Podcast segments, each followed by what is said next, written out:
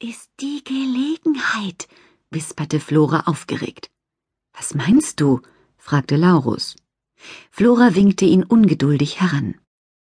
Wenn wir auf einem der Hausdächer sitzen, hören wir alles, was der Hexenrat bespricht. Du bist ja wahnsinnig, entfuhr es Malte. Das ist strengstens verboten. Was ist, wenn uns die Oberhexe erwischt? Die erwischt uns nicht. Außerdem, wie sollen wir jemals richtig gute Hexen werden, wenn wir von allem Wichtigen ausgeschlossen werden? Unbeirrt steuerte Flora den Eichenplatz an und ließ sich ganz leise auf einem der umliegenden Hausdächer nieder. Malte und Laurus zögerten kurz, dann setzten sie sich neben Flora. Diese öffnete hastig den doppelten Boden von Kringels Stoffbeutel und zerrte den Tarnmantel hervor, den die Spinne Linne für sie gesponnen hatte. Kringel maunzte ungehalten, dann sprang er aus dem Beutel und trat einen Spaziergang über die Hausdächer an. Mit einem zufriedenen Lächeln warf Flora den hauchfeinen Stoff hoch in die Luft, wo sich dieser wie ein Fallschirm ausbreitete und sacht auf die drei Hexenkinder heruntersank. Tarnmäntel sind etwas sehr Praktisches, wenn man jemanden heimlich belauschen will, flüsterte Flora. Stimmt, sagte Malte. Aber Linne hätte ihn ruhig ein bisschen größer spinnen können. Wir müssen ja so dicht gedrängt wie die Ölsardinen sitzen.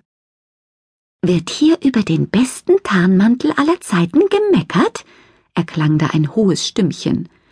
Die Spinne Linne hatte sich von Floras Hexenhut abgeseilt und baumelte nun mit vorwurfsvollem Gesicht an ihrem Faden hin und her. Nein, nein, beeilte sich Malte zu sagen. Er ist ganz wundervoll, echt hexig. Machst du für mich auch so einen, liebe Linne? Vielleicht zum Geburtstag? Jetzt mache ich erst mal ein paar Monate Urlaub, sagte Linne. Seid doch endlich still, zischelte Laurus. Ich möchte verstehen, was da unten besprochen wird. Die Gefahr darf nicht unterschätzt werden, sagte Punika Granata, die Oberhexe gerade. Das Laub der Eiche war so dicht, dass man die Mitglieder des Hexenrats nicht sehen konnte. Aber man konnte jeden Einzelnen an der Stimme erkennen. Flora, Malte und Laurus spitzten die Ohren. Nun meldete sich Conius Maculatus, der Herausgeber vom Hexenklatschblatt, zu Wort. Hat man eine Ahnung, wie diese Biester aus der Schlucht der tiefen Seufzer entkommen sind? Seit Jahrhunderten sind sie dort gefangen. Das ist doch alles halb so schlimm, meinte Melissa, die Apothekerin. Flora stieß Malte in die Seite. Es war schließlich seine Mutter, die da gerade sprach. Für uns besteht keine Gefahr. Die Schlucht der tiefen Seufzer befindet sich siebzehn Tagesreisen von hier. Halb so schlimm? echote eine wohlbekannte Stimme. Das war Anemona Floribunda, Floras Mutter. Wir wissen ja nicht, wo die Grautriste hinwollen. Sie könnten in siebzehn Tagen bei uns sein. Und was dann? Flora und Malte tauschten besorgte Blicke unter dem Tarnmantel.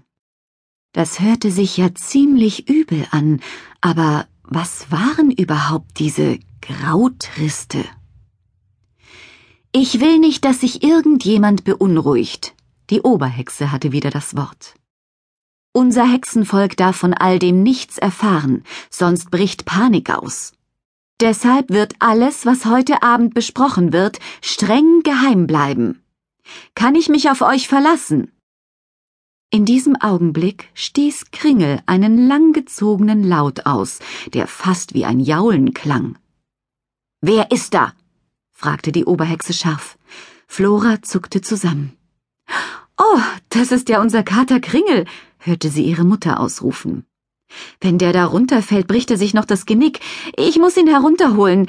Wo ist mein Besen? Schnell weg hier, zischte Flora. Dann rutschten sie und Malte und Laurus auf ihren Hosenböden auf der anderen Seite des Daches hinunter bis zur Regenrinne. Dort nahmen sie den Tarnmantel ab und winkten ihre Besen heran. Gleich darauf flitzten die drei Hexenkinder auch schon davon. Das war knapp gewesen. Was sind Graut?